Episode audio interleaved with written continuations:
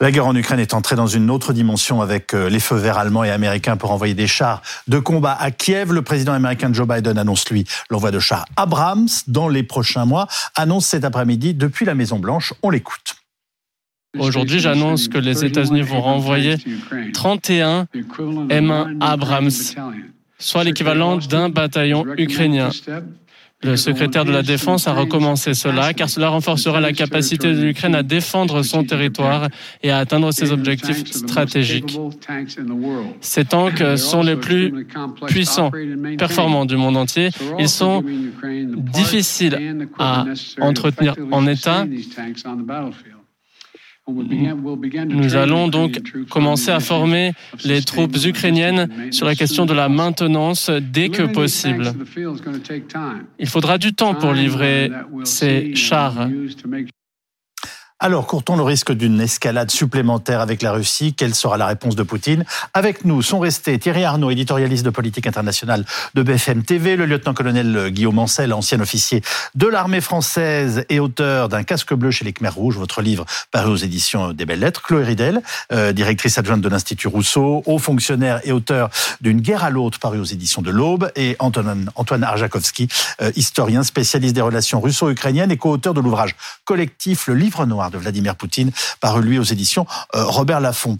Euh, Guillaume Ancel, est-ce que c'est effectivement un, tournant? Euh, Nos téléspectateurs nous rejoignent à, 20h et est-ce qu'on entre, on va dire, dans une, enfin, dans une guerre qui prend une nouvelle dimension aujourd'hui On rentre dans un autre moment. On a connu pratiquement une année de guerre pendant laquelle les Occidentaux ont essentiellement livré aux Ukrainiens de quoi se défendre. Et là, pour la première fois, on prend la décision de livrer des systèmes qui sont majeurs sur un champ de bataille parce que un char blindé, c'est l'élément, c'est la clé de voûte d'un système offensif. C'est ça qui permet de lancer des offensives. Ça veut dire qu'avec ces chars, avec une livraison de plus de 100 chars, parce que c'est ça qu'on annonce aujourd'hui, par un pacte d'alliés, parce qu'il n'y a pas que les Allemands et les Américains, il y a plusieurs pays européens qui vont livrer, ça permettra aux Ukrainiens, quand les matériels seront opérationnels, pour moi c'est une question de semaines, hein, c'est pas une question de mois. En réalité, il faut quelques semaines pour former les équipages.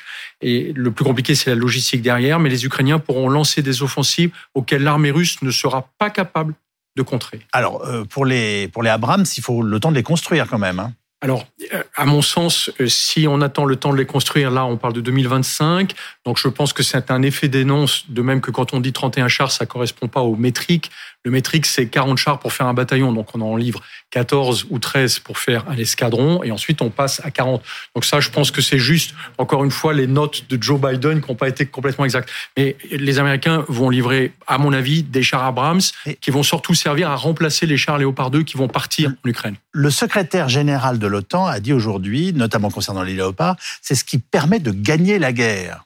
Oui, parce que la guerre défensive. Oui, oui. Ben, ah, la, guerre, la, guerre, de récupération des territoires, de l'Ukraine de 1991. C'est ça qu'il faut comprendre. Il ne s'agit pas d'aller euh, sur Moscou ni sur Saint-Pétersbourg. Non, mais ça, personne ne le pense. Mais euh, non, mais c'est ça qu'il faut dire, parce que quand on parle de co-belligérance, euh, la co-belligérance, ça veut dire plusieurs choses. Si oui, il y a une co-belligérance lorsqu'on parle d'une euh, défense de l'Ukraine et de récupération de ses territoires de 91. Mais il n'y a pas de co-belligérance au sens où personne dans la coalition de Rammstein ne pense une seconde à aller sur euh, sur la Russie, sur Moscou ou Saint-Pétersbourg. Donc tous ces renforts en normes, ne peuvent, enfin en armes, ne peuvent pas être interprétés par des gens euh, honnêtes et équilibrés. Allez, je vous dire, c'est important de préciser quand on parle de Vladimir Poutine, comme une agression réel. On, soutient un allié qui, lui, a été envahi. C'est précisé en droit international.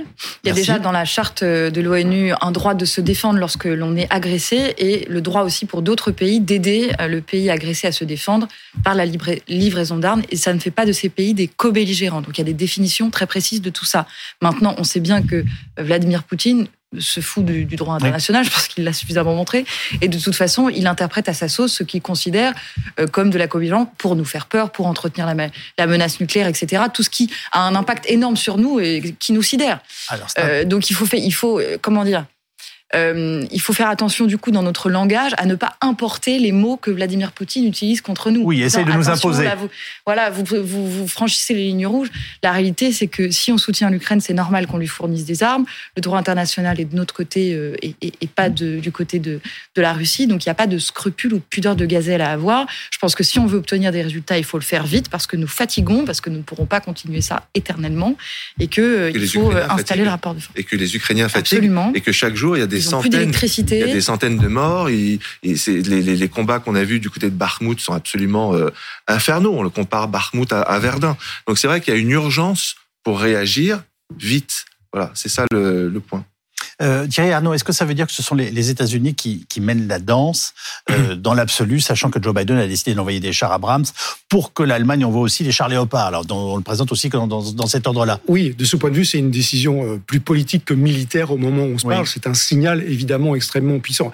Les États-Unis mènent la danse au sens où ils sont initiative, au sens où ils représentent à eux seuls une grosse moitié de l'ensemble de l'aide qui a été euh, fournie à l'Ukraine, c'est-à-dire 50 euh, milliards de dollars. On parle de cette trentaine de chars, mais il faut savoir que ça s'inscrit dans un contexte où euh, le renforcement des moyens donnés à l'Ukraine va être considérable et elle est bien au-delà des chars. Oui. des blindés légers qui vont arriver par dizaines, des véhicules de transport blindés qui vont arriver par dizaines aussi, pour ne pas dire par centaines. Le, les États-Unis qui ont multiplié par 5 ou 6 euh, vous entendez bien, par 5 ou 6 leur production de munitions, euh, d'obus euh, légers, tout ça pour fournir à l'Ukraine. Donc les moyens vont être considérables. Et en prenant ces décisions aujourd'hui, il faut bien voir que ces décisions politiques que prend Joe Biden, il la prend, j'allais dire, contre les souhaits du Pentagone. Il y a quelques jours encore, les plus hauts militaires américains expliquaient que ça n'était ni souhaitable ni même possible de fournir des chars Abrams aux Ukrainiens. Il le fait parce qu'il veut euh, montrer la détermination, l'unité euh, et le fait que, euh, au fond, les États-Unis et tous les alliés des États-Unis ont fait un choix. C'est-à-dire que le prix à payer pour une victoire de la Russie serait bien plus important que le prix à payer pour une victoire de l'Ukraine. On est prêt à aller dans ce sens-là et donc à donner à l'Ukraine les moyens qu'il lui faut pour se défendre et pour reconquérir son territoire. Et Joe Biden remercie l'Allemagne d'avoir maintenu l'unité. Et je remercie le chancelier allemand qui s'est engagé à fournir des chars Léopard 2, à fournir deux bataillons de chars pour, l'Ukraine. Et nous remercions le chancelier pour son esprit d'initiative et son attachement à soutenir l'Ukraine. L'Allemagne a renforcé son soutien et elle a soutenu l'unité Soutenir la capacité de l'Ukraine face à la Russie pour défendre son territoire est un engagement à l'échelle mondiale. À l'échelle mondiale, que, peut-on dire en ce moment, on va dire, de la façon dont fonctionnent euh, l'Allemagne et les États-Unis ensemble? Pense qu'on a une forme de myopie euh, sur la décision allemande parce qu'ils avaient un droit de veto en fait sur les chars Léopard 2. On se souvient que c'est eux qui devaient accepter la clause de réexportation pour les nombreux pays européens qui disposaient de chars euh, euh, Léopard et d'autre part livrer eux-mêmes des chars qui posaient un problème historique, hein, quand même des chars made in Germany qui vont aller flanquer une raclée aux forces russes en Ukraine. ce que je vois quand même à travers cette décision, c'est d'abord le succès d'un pacte d'alliés. Il y a plus de 50 pays qui se sont retrouvés à Ramstein pour dire comment on aide l'Ukraine. Ça s'appelle l'OTAN? Non, c'est pas l'OTAN, c'est bien au-delà de l'OTAN. C'est pour ça que je vous pose la question. C'est vraiment c'est une alliance, c'est une véritable alliance de pays libres qui estiment que ce que fait la Russie est absolument insoutenable. Et vous voulez bien nous donner pour nos téléspectateurs quelques euh, pays qui ne sont pas membres de l'OTAN et qui participent justement à cette alliance. ça va de la Pologne à la Norvège. En, passant euh, par, euh, la France, Israël. Donc c'est une coalition très, qui est très large, mais surtout, ce qui est important, c'est qu'ils partagent maintenant une stratégie qui n'est pas celle de Pierre Lelouch, heureusement, qui est de dire il n'y aura pas de paix durable tant que Poutine sera au pouvoir. Donc si on ne le chasse pas de l'Ukraine, et il tombera parce que c'était son engagement, en fait, il n'y a aucune négociation possible. Et donc, on doit commencer par vaincre en Ukraine. Vous venez de citer, pour, même pour nos téléspectateurs, notre ancien secrétaire d'État aux affaires européennes qui vient d'exprimer ce point de vue euh, récemment euh, dans, euh, dans, dans, dans, le journal Le Monde. Hein. Dans Le Monde. C'est Pierre Lelouch. Oui, en, en, disant que lui, il craignait l'escalade à nouveau, alors que ce que disait Chloé tout à fait... C'est une question normale. Hein Nous ne portons pas la responsabilité. On ne porte pas la responsabilité. Il n'y a, pas de question interdite. Hein. L'escalade, elle est maximale depuis le moment où Poutine a décidé d'envahir l'Ukraine, euh, de terroriser un pays de 44 millions d'habitants et, de produire ce que certains parlements appellent un génocide. Donc, nous, on ne fait que euh, défendre un pays selon le, droit international. On ne peut pas parler euh, d'escalade à proprement parler. Voilà, on ne peut pas parler d'escalade. Après, dans ce que dit Pierre Lelouch, c'est qu'il invite à euh, imaginer la porte de sortie et la façon dont on pourrait aboutir à des négociations, moi je veux bien. Euh, mais la réalité, c'est que si là, on ne livre pas d'armes et on ne livre pas notamment les chars de combat pour essayer de débloquer un peu les lignes, euh, c'est la reddition de l'Ukraine. Il faut dire ce qui est l'alternative hmm. au fait de ne pas livrer ces armes. Donc après, on fait notre choix.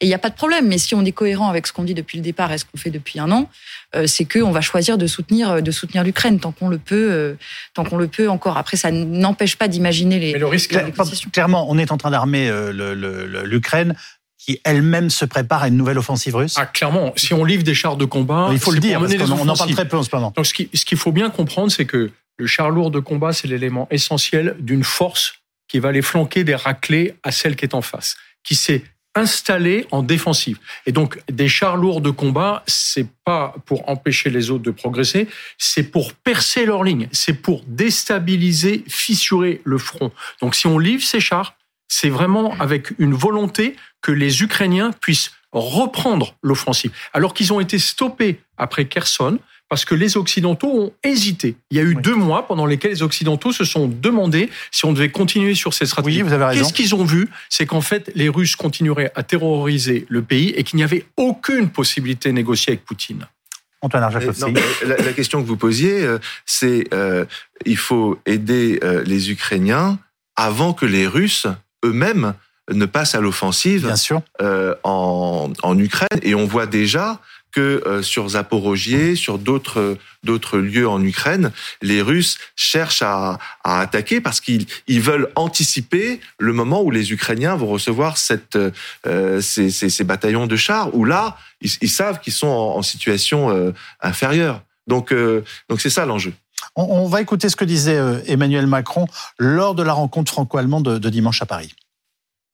Pour ce qui est des Leclerc, j'ai demandé donc au ministre des Armées d'y travailler. Rien n'est exclu et cela s'apprécie en effet collectivement et au regard de, trois critères.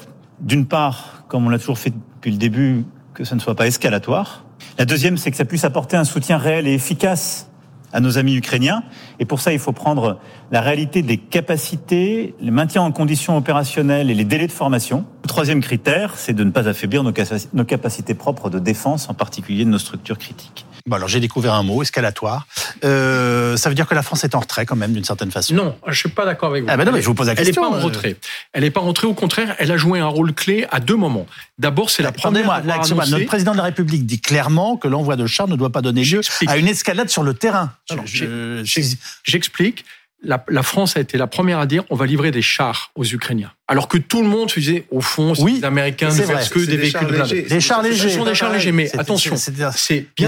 C'est-à-dire, ça n'est pas ce qui permet de gagner la guerre, ce que vous nous avez dit au moins trois fois dans l'émission. Alors, j'explique pourquoi. Parce que un char Leclerc, c'est un char d'une grosse vingtaine de tonnes. Là où, pardon, un char Amix-10 RC, c'est un char d'une vingtaine de tonnes. Là où l'autre, les monstres, les Abrams, les Léopard 2 dont on parle et les Leclerc sont des chars de 60 tonnes. Donc ce sont des engins qui sont beaucoup moins puissants, qui jouent sur la vitesse plutôt que sur la puissance. Oui.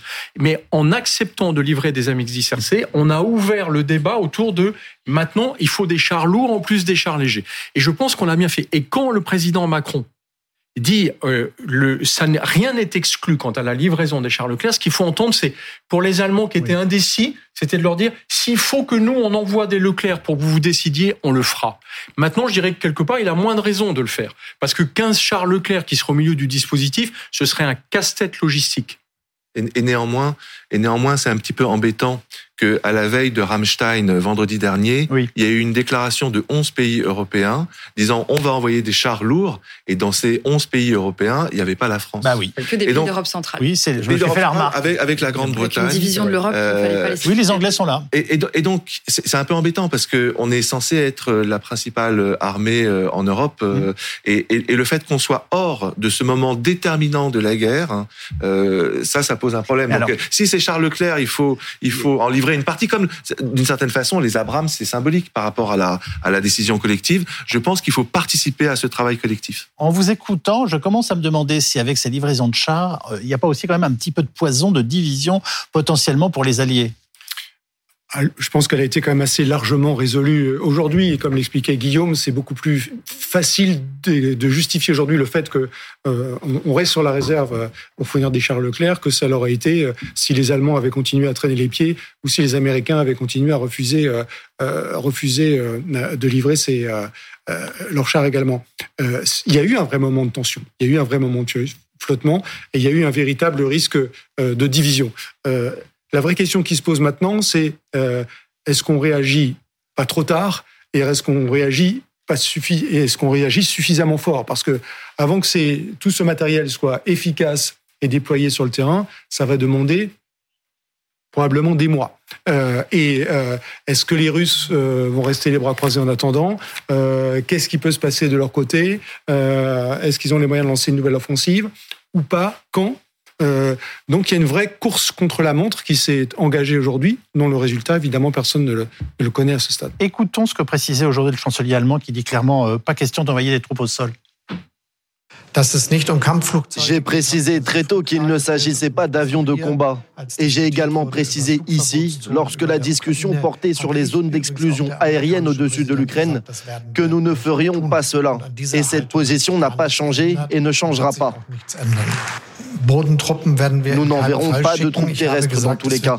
J'ai dit qu'il n'y aurait pas de participation directe de soldats de l'OTAN à la guerre en Ukraine. Cela n'a pas été le cas jusqu'à présent et cela ne le sera pas non plus à l'avenir. Tout le monde peut compter là-dessus. Pas de troupes au sol, je comprends. Pas d'avion, je ne comprends pas. Alors, il dit deux choses. La première qui est très claire, c'est nous ne faisons pas la guerre à la Russie. Bien le jour où on envoie des soldats au sol ou en l'air, on fait la guerre à la Russie. Et ça, c'est une différence qui est majeure. Après, on parle de co-belligérance, tout ça est un peu compliqué. La réalité, c'est est-ce qu'on fait la guerre ou pas? Aujourd'hui, on ne l'est pas. Je rappelle quand même qu'ici, sur cette antenne, on a entendu il y a quelques jours Piotr Tolstoï, qui est le bras gauche de Vladimir Poutine, vice-président de la Douma, hein. nous dire la France est notre ennemi. Ah oui. Donc dans l'esprit des Russes, c'est pas une bah, interprétation juridique, c'est de toute façon tout le monde est, notre ennemi à partir du moment où vous opposez euh, à la volonté de Vladimir euh, Poutine. Et puis la deuxième chose, c'est sur les avions de combat, là on est sur l'étape suivante. Parce qu'en fait, les Ukrainiens demandent encore deux choses. Ils demandent des missiles qui portent à plus de 100 km, et ça pose problème. Pourquoi? Parce qu'ils pourraient taper en Russie. Ah oui. Et, on n'est pas sûr d'en avoir vraiment envie. Et la deuxième chose, c'est la composante on, On a quand même assisté à des attaques de base aériennes. On l'a tout à fait. Et la deuxième euh, composante, qui serait très importante mais compliquée à utiliser, ce sont des hélicoptères et des avions de combat. Le problème, c'est que les Russes disposent d'énormément de missiles portables comme les Ukrainiens, et que par conséquent, ces matériels-là seraient de toute façon très difficiles à utiliser dans ce contexte. Je voudrais rajouter une chose, parce qu'on a le nez sur le guidon avec l'actualité du jour, euh, la livraison des chars, c'est super important, bien sûr.